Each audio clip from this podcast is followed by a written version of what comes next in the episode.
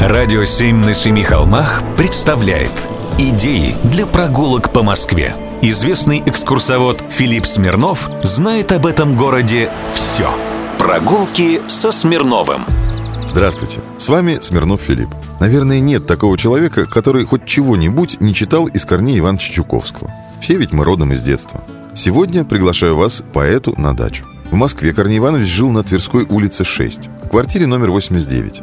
Но все же предпочитал проводить время на даче в Переделкине. Сейчас здесь музей писателя, и посетить его осенью – особое удовольствие. С Киевского вокзала 23 минуты на электричке. Платформа Переделкина была построена в 1899 году и называлась сначала «16 верста». А еще когда-то тут была верфь на реке Сетунь. И здесь часто ремонтировали и переделывали суда. Отсюда и название «Переделкино». Ну, а из-за сосен здесь сложился особенный микроклимат. В 1934 году здесь организовали писательские дачи. По немецким проектам за три с половиной года построили 50 двухэтажных деревянных дач для круглогодичного проживания. И писатели стали заселять поселок. Жили здесь или бывали Борис Пастернак, Ильф и Петров, Солженицын, Вознесенский, Акуджава, Ахмадулина, Тарковский и многие-многие другие – и здесь же, на своем участке, Корней Иванович проводил знаменитые костры, на которых бывали тысячи ребятишек из окрестных деревень, санаториев и пионерских лагерей.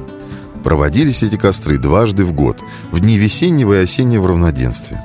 Для детворы устраивались целые спектакли, на которых выступали Райкин, Зеленая, Образцов, Сюда же, в Переделкинский дом, пришло известие об избрании Чуковского доктором литературы Оксфордского университета, одного из старейших в Европе. До него такой чести из русских писателей удостаивались только Василий Жуковский и Иван Тургенев.